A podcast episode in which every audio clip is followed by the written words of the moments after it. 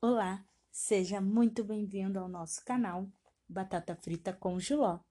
Meu nome é Laís Gomes e é um prazer estar mais uma vez aqui com você, podendo desfrutar dessa leitura maravilhosa do nosso autor Bob Sawyer com o livro Segredos do Lugar Secreto.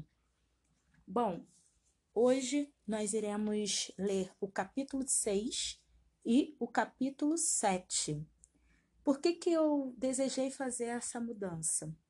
Porque eu acho interessante a gente ter um pouco mais de tempo para degustar sobre essa leitura e aproveitar também é, esse início de novembro, né, já encaminhando aí para o próximo final do ano, desejando ter mais encontros direto com o Senhor. Então, eu espero que você se alimente no dia de hoje dessa leitura maravilhosa. Vamos comigo? O segredo de semear, capítulo 6. Não se deixe enganar, de Deus não se zomba, pois o que o homem semear, isso também colherá. Quem semeia para sua carne, da carne colherá destruição, mas quem semeia para o espírito, do Espírito colherá a vida eterna. E não nos cansemos de fazer o bem, pois no tempo próprio colheremos, se não desanimarmos. Gálatas, capítulo 6, versículo do 7 ao 9. Talvez o obstáculo mais comum aos cristãos, quando entram no lugar secreto, seja sentirem-se como se estivessem perdendo tempo imaginando que seu período de oração e meditação não resultasse em nada. É uma grande, é uma grande tentação nesse momento em que nos sentimos impotentes. A vontade de ir fazer outra coisa, qualquer como dar um de ombro que significa, bem, talvez amanhã eu me sinta melhor. Algumas pessoas ficam tão desmotivadas com esses sentimentos de ineficácia que passam a ser negligentes. Espero que o segredo deste capítulo ajude você a voltar para os trilhos. Vejam um segredo maravilhoso contido em Gálatas 6. Quando você semeia no espírito, ao dedicar tempo ao lugar secreto, certamente colherá vida no espírito. Geralmente, aplicamos esse texto à contribuição financeira, mas isso se aplica igualmente à busca de Deus em meditação para ouvi-lo. É importante semear no espírito sem ter uma colheita correspondente. Quando falo de semear, falo de Aliás, quando falo de semear, falo no sentido de dedicar tempo ao lugar secreto. Estou falando em estabelecer padrões e hábitos que permitam passar diariamente um tempo significativo com Deus no lugar secreto. Esse tipo de semeadura inevitavelmente produzirá uma colheita em sua caminhada com Ele. Isso mudará você e, por sua vez, começará a afetar todos à sua volta. Este segredo me sustentou em momentos quando estava muito tentado a desistir da intensidade da minha busca por Deus. Quando eu me retiro para jejuar, por exemplo, geralmente sou tentado com o sentimento de que meu jejum não está fazendo nenhum efeito no espírito. Exatamente quando sou tentado a desistir, eu me lembro que se continuar semeando, um dia colherei. Eu tiro meu foco da frustração atual e vou e volto a minha confiança para a palavra de Deus que me colherei. Desculpa. Eu tiro meu foco das frustrações atuais e volto minha confiança para a palavra de Deus de que colherei a minha semeadura, em tempo se preservara. Eu sempre vivencio o segredo deste capítulo. Muitas coisas eu acreditei que o, o período que tinha dedicado ao lugar secreto havia sido monótono e sem ocorrência especial, mas minha perspectiva posterior comprovou que, na verdade, tinha resultado num poderoso tempo com Deus. Descobri então que o real impacto do lugar secreto geralmente só fica evidente depois. Vivemos em uma cultura que avalia suas prioridades com base em resultados imediatos. As vozes do mundo estão exigindo produção. Agora, a corrida para produzir pode nos roubar o investimento do tempo adequado no lugar secreto. Nós não devemos avaliar nosso progresso espiritual com base em quantos projetos realizamos ou prazos que cumprimos hoje. Nossa vida devocional com Deus é mais parecida com o plantio de um jardim. Quando acabamos de semear no lugar secreto, não somos capazes de apontar para os resultados ou benefícios imediatos. O que plantamos hoje exigirá uma estação inteira de crescimento antes de os resultados serem manifestos. Semear geralmente é considerada uma atividade extremamente comum, chata e servil. Raramente os benefícios da semeadura são vistos imediatamente. Geralmente, leva um tempo antes de os benefícios da semeadura começarem a se tornar evidente. A colheita espiritual autêntica raramente é instantânea.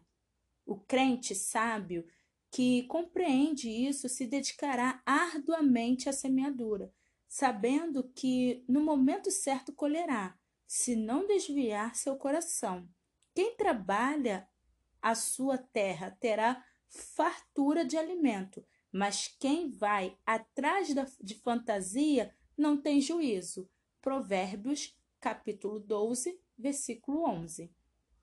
Para fazer uma colheita, você deverá ainda preparar o solo do seu coração e depois implantar a palavra de Deus nele. A palavra de Deus é uma poderosa semente que, por fim, produzirá uma poderosa colheita se o solo do, de seu coração estiver com boa terra.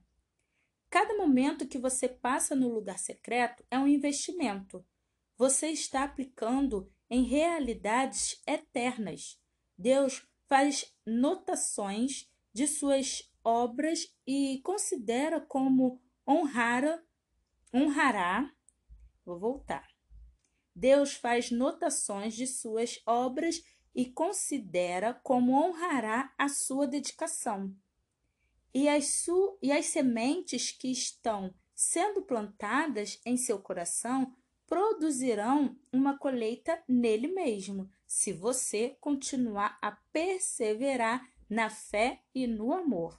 Portanto, faça qualquer coisa, mas não desista quando você se sentir ineficaz, persista e invista ainda mais. A palavra que está sendo semeada em seu coração hoje irá germinar, brotar, criar raízes no subsolo e ramos acima do solo e produzirá frutos.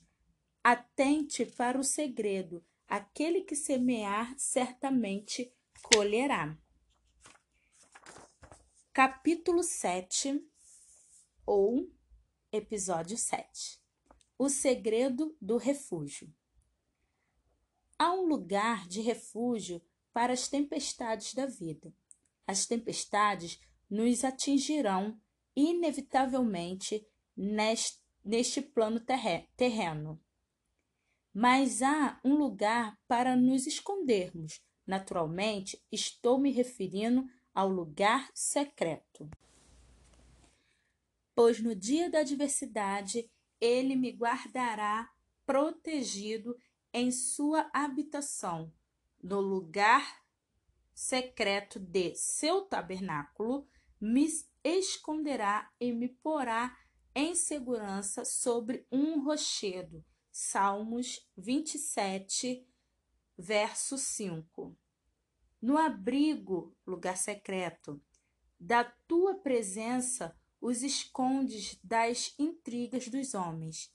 Na tua habitação os proteges das línguas acusadoras. Salmos 31, verso 20. Há um lugar onde Deus esconde os seus amados, no santuário da sua presença. O dicionário Webster define santuário como um lugar de refúgio, abrigo, portanto, de imunidade. A morada de Deus é um santuário para o soldado cansado de guerra, um lugar de imunidade contra as caçadas do inimigo. Davi escreveu: Em ti, Senhor, me refúgio. Nunca permitas que eu seja humilhado. Livra-me pela tua justiça. Salmo 31, verso 1. O título do Salmo 63 diz: Salmo de Davi, quando ele estava no deserto de Judá. Então, minha pergunta é: como Davi pode escrever sobre procurar Deus no santuário? Quando estava fugindo para manter-se a salvo do rei Saul. Ele estava totalmente isolado. Era um fugitivo político, escondendo-se no deserto e permaneceu lá por vários anos. Ele não tinha acesso ao santuário onde ficava a arca. Portanto, obviamente, não estava falando daquele santuário. Qualquer tentativa que fizesse para se aproximar daquele santuário lhe custaria a vida. Então, que santuário Davi encontrou? Acredito que ele se referia à sua vida secreta com Deus, Apesar de não poder adorar diante da arca, ele descobriu o lugar secreto como sendo um abrigo de redemoinho de emoções e problemas que bombardeavam constantemente a sua alma. Lugar onde poderia dar vazão aos seus pensamentos ansiosos, ser renovado no amor de Deus à medida que contemplasse sua beleza, aquietar-se com a garantia da proteção de seu Pai Celeste, ser curado das feridas causadas pela rejeição, ser revigorado para a jornada, sentir-se a salvo. O lugar secreto pode ser comparado ao olho do furacão. Enquanto tudo está caindo sobre nossa cabeça, encontramos o santuário interno de descanso e paz há algo de paradoxal nisso, porque estamos experimentando ao mesmo tempo tormento e paz. Quando nos retiramos para o lugar secreto, a tempestade não para. Na verdade, às vezes parece que quando nos refugiamos no Senhor em busca de ajuda, a tempestade aumenta de intensidade. Muitos cristãos ficam revoltados com o fato de que, quando começam a se dedicar ao lugar secreto, a batalha em suas vidas aumenta. Em vez de encontrar refúgio, eles se deparam com turbulências. Este assunto costuma ser mistificado por muitas pessoas e, portanto, merece algum comentário. Ao mesmo tempo em que o lugar de oração é um lugar de imunidade, também é um, um dos lugares favoritos de Satanás para atacar o cristão. Quando tentava destruir Daniel, o único motivo que encontrou que poderia favorecê-lo no ataque foi a vida de oração dele. Portanto, Satanás o atacou em seu lugar de oração e a única forma que Judas achou para entregar Jesus ao chefe dos sacerdotes foi traindo-o no lugar de oração. Desta forma, o lugar secreto é tanto um lugar de santuário como também de ataque estratégico do inimigo. A garantia do crente, entretanto, é que quando ele é atacado no lugar de oração, o Pai está exercendo sua jurisdição soberana em relação à situação inteira. Nada poderá acontecer-lhe no lugar secreto que Deus não permita, especificamente para seus mais altos propósitos. Você estará totalmente imune em relação a qualquer coisa que esteja fora da vontade de Deus. O Salmo 91 trata de tensão entre segurança e turbulência. O salmo começa com uma, uma poderosa promessa. Aquele que habita no esconderijo do Altíssimo e descansa à sombra do Todo-Poderoso. Então, nós deduzimos: ótimo, nada poderá nos atingir lá. Mas o restante do salmo parece contradizer esse pensamento. O versículo 3 fala de ser pego no laço do caçador e contaminado por veneno mortal. O fato de Deus nos livrar dessas coisas não nega a realidade da dor da experiência quando, a princípio, somos pegos em sua esfera de ação. O salmo também descreve o pavor da noite, as setas que voam de dia, a peste que se move sorrateira nas trevas e a praga que, desvasta, que devastas ao meio-dia. O versículo 15, eu vou fazer um parênteses aqui. É, quando a gente fala de salmos, a gente está falando de poesia, então de música. Então não se fala versículo, se fala verso, tá? mas a tradução colocou como versículo. Então seguimos. O versículo 15 aponta para um grande problema pessoal.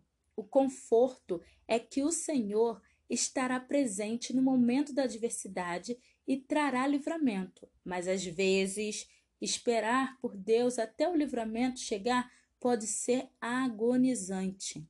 Conforme mencionei, alguns cristãos ficam inconformados com o aumento da batalha quando se dedicam ao lugar secreto. Mas o salmista diz em Salmo 91, verso 7: Mil poderão cair ao meu lado, dez mil à sua direita, mas nada o atingirá. Aqueles que estão ao seu lado são os seus guerreiros amigos. Eles se ofenderão pelo fato de Deus permitir tal calamidades em sua vida depois de terem sido tão fiéis. Ainda que mil de seus companheiros caiam por causa da calamidade e nunca descubram o poder de, res, de ressurreição de Deus, mas levem as promessas dele para o túmulo, isso não acontecerá com você, mesmo que dez mil de seus irmãos não sejam libertos. Cristo será o seu libertador. O Salmo 91 deve ser visto como direcionado não a todos os cristãos, mas a um tipo muito específico de cristão, aquele que preserva no lugar secreto do Todo-Poderoso. Milhares de cristãos podem cair por isso ou aquilo, mas nada atingirá, porque você aprendeu a preservar. Quanto mais aumentarmos nossa intimidade com Deus, mais real será a batalha que encontraremos pela frente.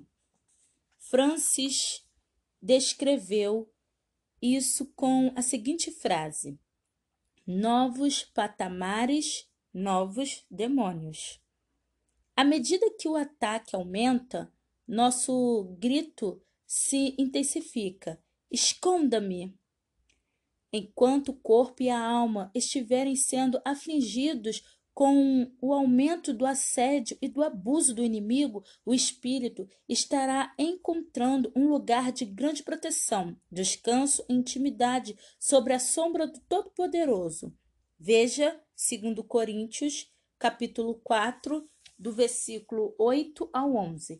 O Espírito Santo nos leva a um lugar de grande paz e conforto espiritual, que só inflama a nossa alma com uma paixão ainda maior por Jesus. E isso, por sua vez, faz aumentar a ira de nossos atormentadores. Que você possa ter a graça de tomar sua decisão agora, meu amigo. Perder a sua vida e buscar o lugar secreto do Altíssimo, este é o caminho da cruz. A cruz é onde sofremos grandes ataques, mas mesmo assim não existe lugar mais seguro do universo para se estar. Oh, como desejo direcionar o seu coração para este lugar de refúgio. Sua mente está confusa? Corra para o Senhor. Refúgio é um lugar para onde você vai. Um refúgio não é erigido automaticamente ao seu redor. Você tem que procurá-lo o correr, e correr para o abrigo a fim de encontrar um porto seguro. A escrita diz, desculpa, a escritura diz, para que por meio de duas coisas imutáveis, nas quais é impossível que Deus minta, sejamos firmemente encorajados nos que nós que nos refugiamos nele para tomar posse da esperança a nós proposta. Hebreus capítulo 6, versículo 18. Se Deus é o seu refúgio, você deve se refugiar nele. O clamor correto deve ser: Ó oh, Senhor, estou prestes a ser consumido, me refugio em ti, esconde-me. Peço-te que sejas a minha rocha de refúgio para onde eu sempre possa ir. Dá ordem para me libertar da ordem para que me libertem, pois, és, pois és a minha rocha e a minha fortaleza. Salmos 71, verso 3. Obrigado, Senhor, pelo presente do lugar secreto.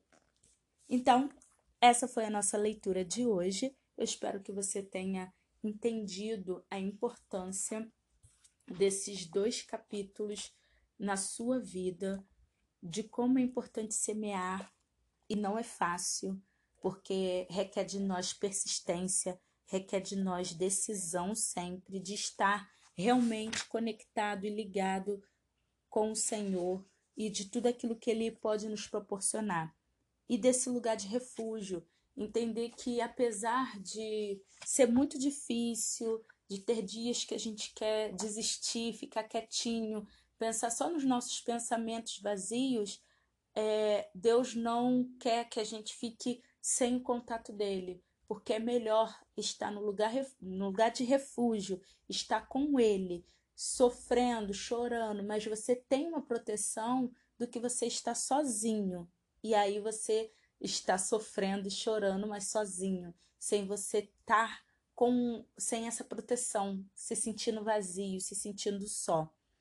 Então eu espero que você possa ter essa palavra no teu coração e até qualquer momento. Beijo, beijo, beijo, graça e paz. Olá, seja muito bem-vindo ao nosso canal Batata Frita com Giló.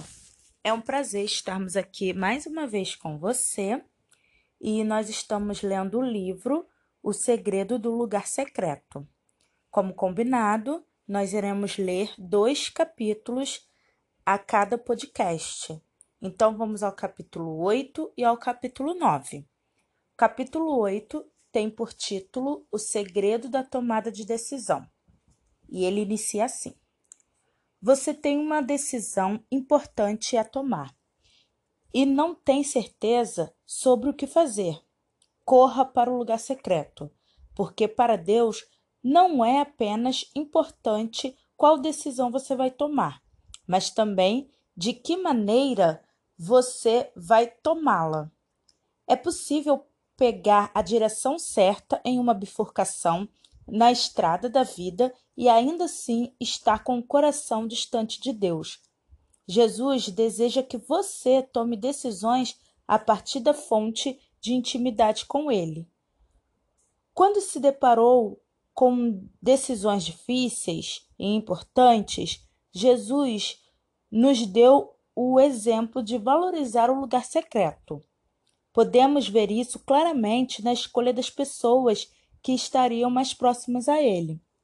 Jesus sabia que era fundamentalmente importante escolher com precisão os doze apóstolos, porque os homens certos, devidamente escolhidos, mudariam o mundo. Portanto, quando chegou a hora de decidir dentre, dentre todos aqueles que o seguiam, permaneceu a sós com o Pai em oração.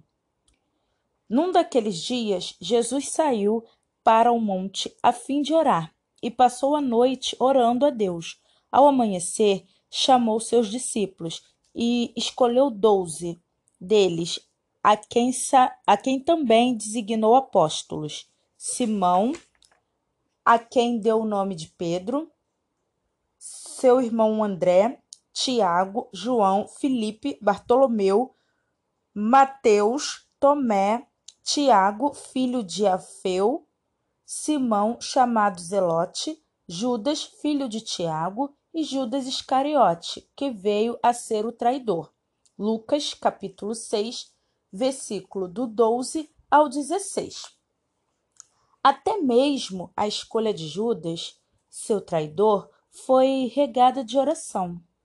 Na verdade, a escolha de Judas foi especialmente regada à oração porque Jesus sabia com antecedência que sua escolha resultaria na destruição horrível e no tormento eterno de uma pessoa. Uma decisão tão pesada exigiu uma madrugada inteira de oração a sós com Deus. Seu Abba, pai, o, am o ama muito, está profundamente interessado em cada situação de sua vida e deseja ser incluído em todos os seus processos de tomada de decisão. Eu instruirei e ensinarei no caminho que você deve seguir. Eu, eu o aconselharei e cuidarei de você. Não sejam como o cavalo ou o burro, que não têm entendimento, mas precisam ser controlados com freios e rédeas Caso contrário, não obedecem. Salmos 32, verso 8 e 9. A frase-chave desses versículos é: caso contrário, não obedecem. O cavalo e o burro, como diz as Escrituras, precisam ser controlados com freios e rédeas para obedecerem. Eles não obedecem por conta própria.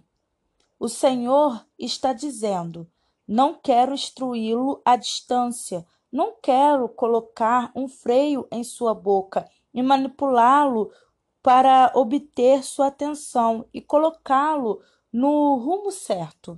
Eu desejo que você se sinta atraído a mim. Fique perto do meu coração e permita que eu dirija sua vida a partir de um lugar de intimidade e comunhão. Observe que Deus diz que o cavalo e o burro não têm entendimento, e esse é o motivo pelo qual não obedece. Ele, eles não entendem que a proximidade com o mestre trará grande benefício. Um burro sempre deseja sair em disparada e seguir seu próprio caminho, mas fazendo isso se torna totalmente inútil e não lucrativo. Algumas pessoas são teimosas. Elas simplesmente não entendem.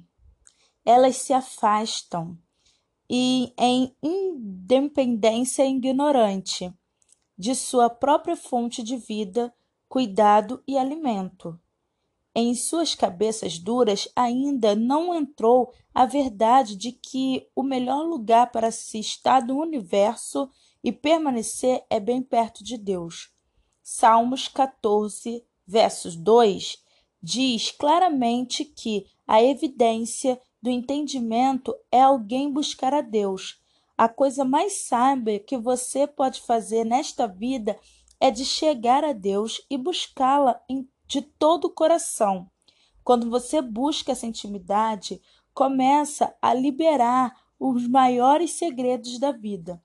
É nesse ponto que Deus guia você com os olhos dele e direciona seu coração com o coração dele. Às vezes, tendemos a tomar decisões na vida com base em nossa avaliação das circunstâncias e condições presentes ao nosso redor. Entretanto, o Senhor não deseja que tomemos nossa decisão. Aliás, o Senhor não deseja que tomemos nossa direção olhando para fora, mas sim olhando para o alto. Ele deseja que recebemos direção para a vida contemplando sua beleza, apreciando sua majestade e esplendor e sendo guiado pelo seu olhar. Tudo isso pode ser comunicado por meio de expressão e foco no olhar. Contemple a boca de Deus até que ele fale com você. Olhe para os olhos de Deus até que o olhar dele mostre o caminho que você deva trilhar. Aqueles que tomam decisões com base em dados externos tornam-se termômetros da sociedade. Desculpa. Aquele que toma decisões com base em dados externos tornam-se termômetros da sociedade. Suas vidas refletem as forças naturais que moldam seu destino, mas aqueles que tomam suas decisões com base no que vêem em Deus tornam-se termostatos da sociedade. Eles influenciam seu mundo através da força de trazer iniciativas divinamente recebidas para impactar este plano terreno. Intimidade parece insight, insight. Eu acho que é assim que se fala a palavra em inglês, né? Paixão precede propósito. Primeiro vem o lugar secreto, depois a diretriz divina. Deus não quer simplesmente conduzi-lo pelo caminho certo, mas deseja apreciá-lo durante a jornada. Ele não deseja que você descubra a vontade dele e em seguida saia correndo deixando-o para trás.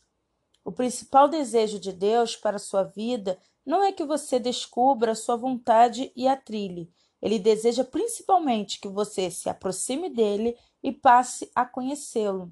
Deus deseja ser conhecido e em seguida ele deseja que a partir desse relacionamento de conhecimento passe a existir uma nova caminhada junto de acordo com seus propósitos. A busca de um relacionamento de conhecimento com Deus no lugar secreto não é somente a mais inteligente coisa a ser feita, também é uma das maiores chaves para descobrir seu destino mais alto em Deus, Portanto, para ex pare exatamente aqui. Você não precisa ler o próximo capítulo neste exato momento. Guarde o livro e encontre agora um lugar silencioso para ter comunhão com seu amigo e deleitar-se na presença dele. Bom, vamos seguir para o capítulo 9, conforme é, nós temos essa proposta, mas se você se sentir à vontade, pode dar uma paradinha e depois retornar para continuar né, a leitura no capítulo 9, que tem como título O Segredo de Não Ter um Plano B. Um dos maiores segredos de intimidade com Deus é se aproximar dele com sua única fonte de ajuda e esperança. Senhor, nesta situação eu não tenho nenhum plano B.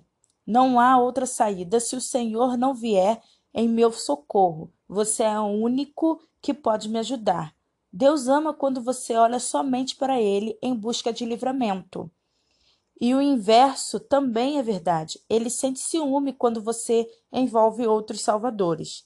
Em Isaías, capítulo 44, do versículo 14 ao 20, o Senhor zombou da idolatria dos filhos de Israel, mencionando a vã esperança que um pedaço de madeira ofereceria. Ele derruba cedros, talvez apanhe um cipres ou ainda um carvalho. Ele o deixou crescer entre as árvores da floresta, ou plantou um pinheiro, e a chuva o fez crescer. É combustível usado para queimar. Um pouco disso ele apanha e se esquece. Acende o fogo e a asa e assa um pão. Mas também modela um deus e o adora. Faz uma imagem e se encurva diante dela. Metade da madeira ele queima no fogo, sobre ela ele prepara sua refeição, assa a carne e come sua porção. Ele também se aquece e diz: Ah, estou aquecido, estou vendo o fogo. Do restante, ele faz um Deus, um, seu ídolo, inclina-se diante dele e o adora ora a ele diz: Salve-me, tu és o meu Deus. Eles nada sabem, nada entendem, seus olhos estão tapados, não conseguem ver e suas mentes estão fechadas, não conseguem entender. Ninguém para para pensar, ninguém tem o conhecimento ou entendimento para dizer. Metade dela usei como combustível, até mesmo assei pão sobre suas brasas assei carne e comi. Farei eu algo repugnante com o que sobrou? Irei eu ajoelhar-me diante de um pedaço de madeira? Ele se alimenta de cinzas, um coração iludido e desvia. Ele é incapaz de salvar a si mesmo ou de dizer: Esta coisa na minha mão direita não é uma mentira? À medida que foi, desculpa, à medida que fui meditando nessa passagem, o Senhor me deu a definição de um falso Deus. Essa definição me ajuda porque, embora em nossa cultura ocidentalizada existam pouquíssimas pessoas que realmente adorem figuras de madeira ou pedra, nós temos nossos próprios deuses, falsos. Na passagem, o Senhor descreve os idólatras como aqueles que dizem ao pedaço de madeira: Salve-me, tu és o meu Deus. Portanto, um Deus é definido pelo seguinte: qualquer coisa a qualquer atribuir, qualquer coisa a qual atribuímos o poder de nos livrar. Os, os ocidentais têm seu próprio conjunto de falsos deuses, as fontes para os quais se voltam em busca de livramento em tempos de crise ou de necessidade. Dinheiro, plano de saúde, tratamento médico, prescrições, providência privada, poupança, cartões de créditos, empréstimos, drogas, álcool, prazer, diversão, recreação, esporte, sexo, amigos para livrar da solidão, conselhos, cheque especial. Esses outros salvadores disputam nossa fidelidade para onde quer que nós voltemos, os deuses de nossa cultura estão promovendo seus poderes. Os comerciais de televisão promovem muitas alternativas para se obter alívio. Experimente-me. Deixe-me aliviar sua dor, Sou sua resposta. Não precisa procurar mais. Venha até mim e eu o livrarei. Algo dinâmico acontece em seu espírito quando você olha para algumas dessas fontes de livramento e diz: Não, Deus, você é o único Salvador. Seu espírito não é apenas renovado por causa dessa afeição singular, mas a resposta resposta do Pai no modo como ele se move em seu coração é inigualável. aqueles que o adoram a Deus são os que vêm primeiramente a Ele no momento de necessidade. Eles buscam a face de Deus e guardam nele para receber diretivas para agir.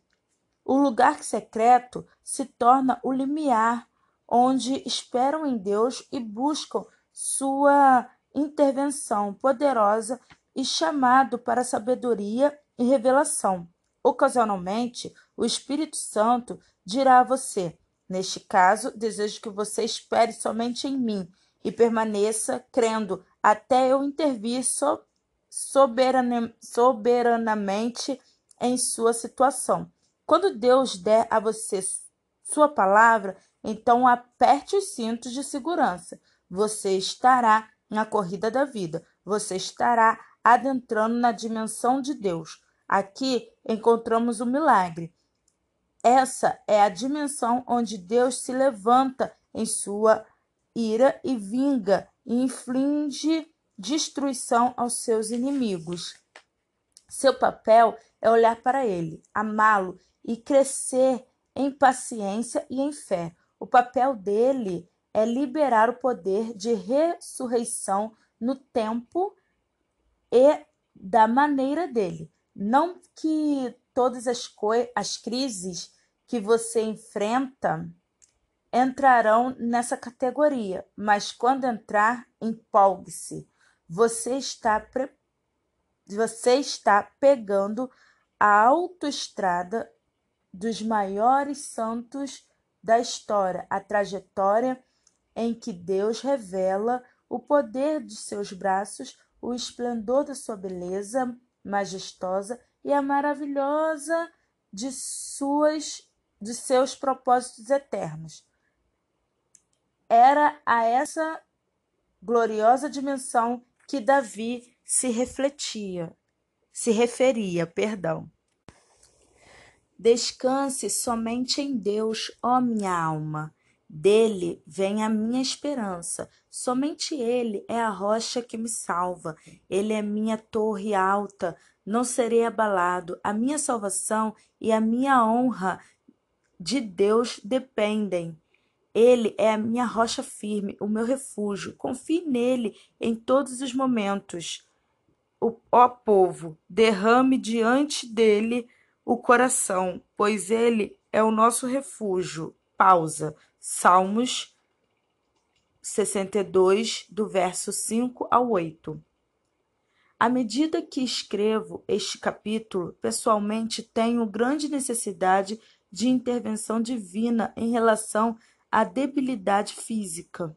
Tenho sido tentado a considerar outros caminhos de alívio como alguns dos que listei anteriormente, mas em vez disso, tenho falado ao Senhor: Você é o meu único ajudador. Se você não me salvar, não serei salvo. Se você não me curar, não serei curado. Se você não me livrar, não serei, não serei liberto. Não tenho outro recurso, nenhum plano B, nenhum plano alternativo. Não estou incluindo outras opções. É você, somente você, eu o adoro, você é meu Deus. Essa conduta são os olhos bons, os quais Jesus se referiu quando disse: Os olhos são a candeia do corpo. Se os seus olhos forem bons, todo o seu corpo será cheio de luz. Mateus capítulo 6, versículo 22. A versão do King James diz: Se seus olhos forem singulares, a palavra grega original foi traduzida como bom ou singular e significa evitar duplicidade, ter singularidade de foco. Quando seus olhos estiverem focados somente em Deus, como seu Salvador e Libertador, você se abrirá para a plenitude da luz com a qual ele visa preencher todo o seu ser.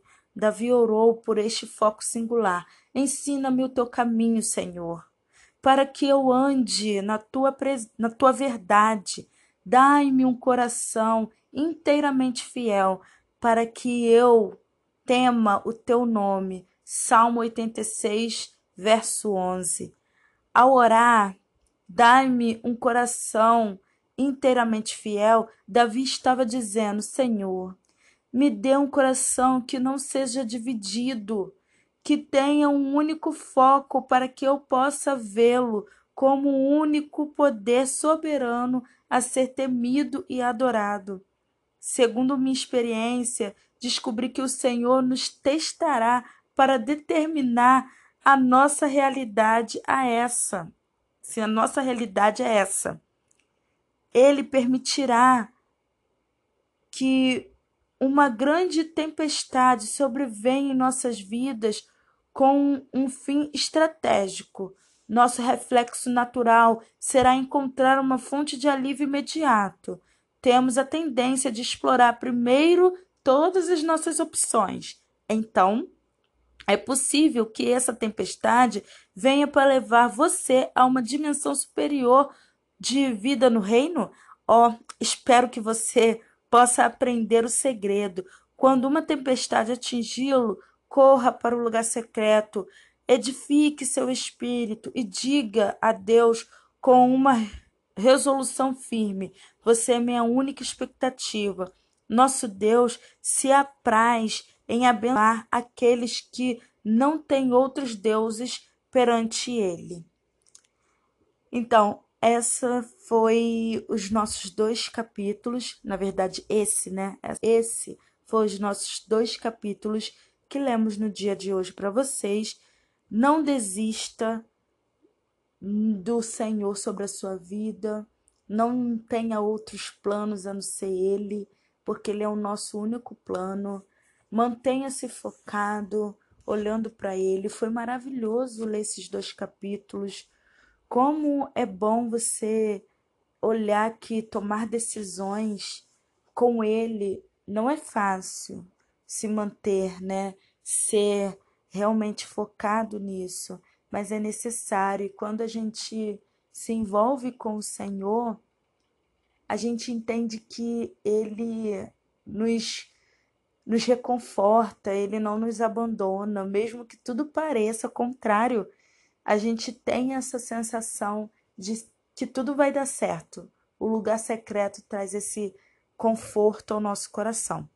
Eu espero que você tenha amado a nossa leitura de hoje. Fica com Deus e até a próxima.